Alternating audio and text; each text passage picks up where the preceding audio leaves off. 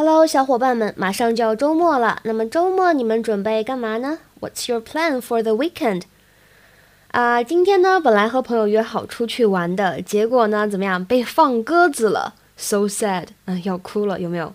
英语当中放鸽子怎么说呢？叫做 stand somebody up。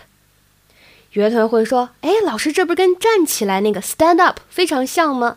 没错，但是放某个人的鸽子要把这个宾语呢 somebody。加在这个短语的中间，所以是 stand somebody up。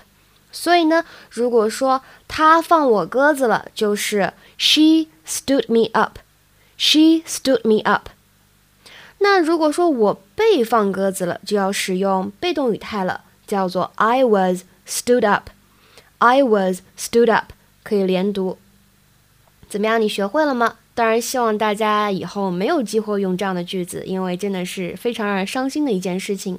对了，十一月呢，我的这个零基础发音标班已经可以开始报名了。大家如果感兴趣的话呢，可以加我的微信 Teacher 瑶瑶来咨询我关于课程的一些细节。